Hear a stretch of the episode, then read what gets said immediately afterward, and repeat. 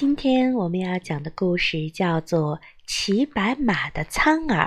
说是刺猬先生呢，是管理小花小草们户籍的警察，可是他不明白小苍耳是怎么来的。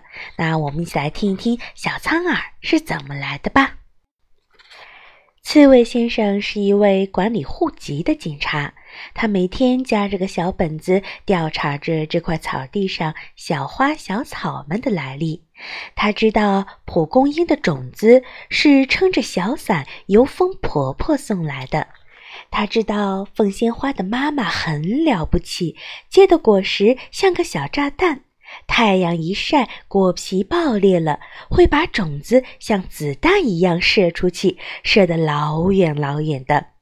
至于那棵小樱桃树，就更有趣了。一只贪嘴的小鸟吞下了樱桃，把樱桃核和鸟粪一起拉了出来，掉到草地上，樱桃树苗就这样长出来了。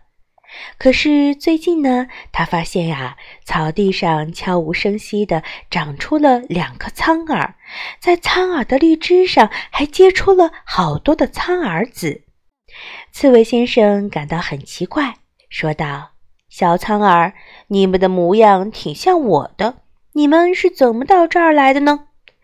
小苍耳们看看刺猬先生，也都乐了。他们呀，还是挺像的。正巧这个时候，一只小白兔跑过来，它向刺猬先生问好，并请他有空去做客。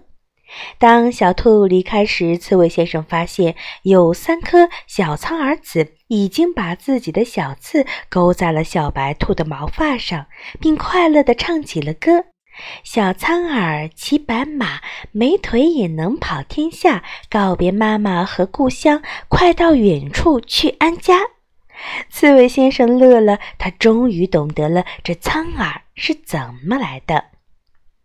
那听完这个故事，我们的小宝贝儿有没有很佩服小刺猬认真负责的工作态度呢？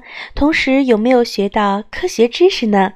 那你像蒲公英啊、凤仙花、樱桃、苍耳等这类植物繁衍后代的方法有没有了解呢？是不是非常的有意思呢？那今天的故事《骑白马的苍耳》，我们就讲到这里吧，下次再见。